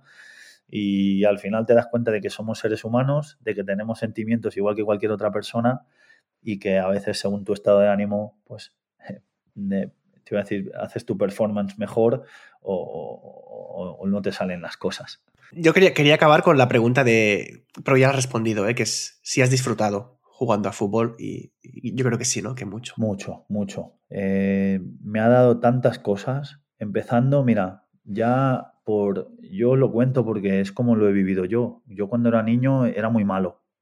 Hasta los 12, 13 años eh, rebelde, mm, no en casa, ¿eh? sino pues eh, pegaba, me peleaba. El hecho de que me fichara el Athletic Segre siendo infantil de primer año me cambió el chip con 12, 13 años de una manera increíble. Pues me centré en eso, eh, dejé de tener problemas, me centré mucho en el fútbol, cogí unos hábitos, unas rutinas que me ayudaron mucho en mi día a día, me convertí en mejor persona, el hecho de entrar en un grupo pues me hacía ver cosas, bueno, y tener un poco la capacidad de lo que quería y lo que no quería. Entonces, bueno, em, el hecho de haber jugado en el Barça me marcó muchísimo como persona por los, famosos que, te dicen en el Barça, ¿no? Eh, que el Barça es más que un club y tal. es verdad que llegas allí, te sientes diferente, te hacen sentir diferente, importante. Eh, lo que os dije, lo primero que me dijo Carlos Folguera, que era mi tutor, o estudias o estudias, no, no, no, no había opción. Luego, bueno, diferentes pasos de los clubs vas cogiendo cosas, vas conociendo gente, vas viviendo experiencias, ¿no? Vas conociendo mucha gente que hoy en día, pues tengo muchísimos amigos con los que he jugado y hace a lo mejor 10 años que no los veo, pero sigo hablando con ellos y como si los hubiese visto ayer. Y todo eso, todas esas pequeñas cosas, pues me han hecho la, la persona que soy hoy en día y, y siempre lo digo y siempre lo diré de que si no hubiese sido futbolista no sé qué hubiera hecho de mi vida y que estoy eternamente, eternamente agradecido. Qué bonito. Sí es cierto que el, deporte en general y el estar en un club te da algo que la educación tradicional de la escuela no tiene. Y ¿no? Algo de quizá un, un, tipo de respeto, un tipo de disciplina diferente que en un aula no puedes tener, pero cuando estás en un equipo en el que construyes y, el éxito depende de ti y depende de los compañeros y depende de la relación que tienes con los compañeros, te obliga a hacer cosas que pues en un aula, en un pupitre, delante de un libro, no las aprendes. Correcto, así es. Por eso, obviamente, es importante porque al final, es, ahora que soy padre, ¿no? También te das cuenta, mi hijo tiene 10 años, va a cumplir 11 ahora y mi hija tiene 8 y al final quiero que estudien, mi mujer es profesora, ¿no? Y tienen también ese hándicap, ¿no? Pobrecitos que los presiona, los presiona mucho mi mujer en ese aspecto, para su bien, obviamente, pero ya sabes que no mola tener que tu madre sea profe, ¿no? Pero, eh, ¿qué os quiero decir con esto? Que, yo quiero que mis hijos sean buenas personas, que disfruten, que hagan lo que hagan, que disfruten con ello. Yo he tenido la suerte de disfrutarlo con el fútbol porque lo he amado toda mi vida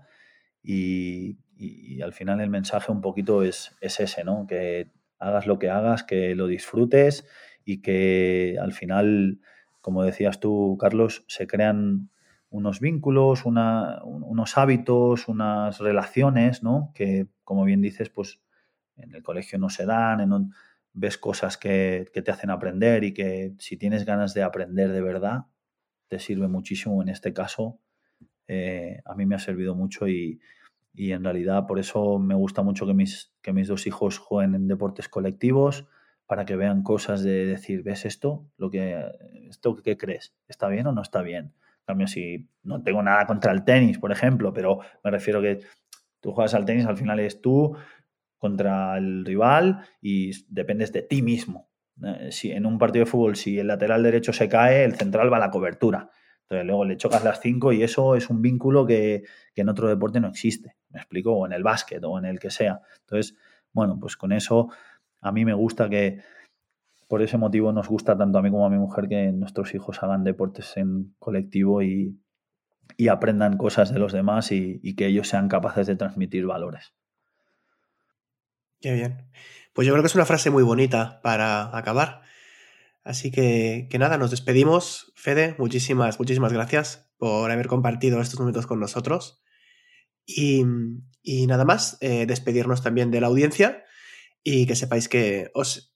Y, pero, Fede, antes de terminar, ¿dónde, ¿dónde te puede seguir la gente? ¿En qué canales te pueden encontrar si alguien quiere saber quién eres? sí, yo tengo, tengo Instagram, eh, soy Fede Besone, ¿vale? Y luego en Facebook también, me llamo Fede Besone, igual. En Twitter no, lo utilizo muy poquito el Twitter, la verdad, pero, pero si la gente quiere saber un poquito más de mí, ya os lo he dicho, ¿eh? no soy muy fan de las redes, y, pero, pero bueno, voy colgando cosas ahora que soy entrenador eh, y para que la gente vea un poquito también. Tengo alguna jugada ahí del, del, equipo, cómo juega y eso, que, que, un partido que jugamos un, y metimos un golazo, pues la gente si es curiosa y le apetece verlo, pues eh, un poquito para que vean la identidad de lo que es el, este mister. Fantástico, pues en, en, Twitter, eh, no, disculpa, en Instagram y en Facebook pondremos los enlaces en, en la descripción del capítulo. Perfecto. Y nada más, Fede, muchísimas gracias. Ha sido súper interesante la conversación. Yo he aprendido muchísimo y, y, pero me he quedado con muchas preguntas también en la retaguardia, te tengo que decir. ¿eh? Me ha salido, pues, has contado tantas cosas que me salían millones de preguntas más. Pues cuando queráis, repetimos, chicos, ya sabéis que, bueno, me gusta mucho, ya os lo he dicho, ¿eh? un privilegiado y contar anécdotas y algo, si volvemos a hablar otro día, eh, os contaré alguna anécdota de Pablo Dicanio también, que es, un personaje. Eh, pero bueno, que he estado muy a gusto con vosotros y cualquier cosa que necesitéis, ya sabéis, tenéis aquí un, seguidor más y, para lo que necesitéis. Y así termina otro episodio de Gente Interesante.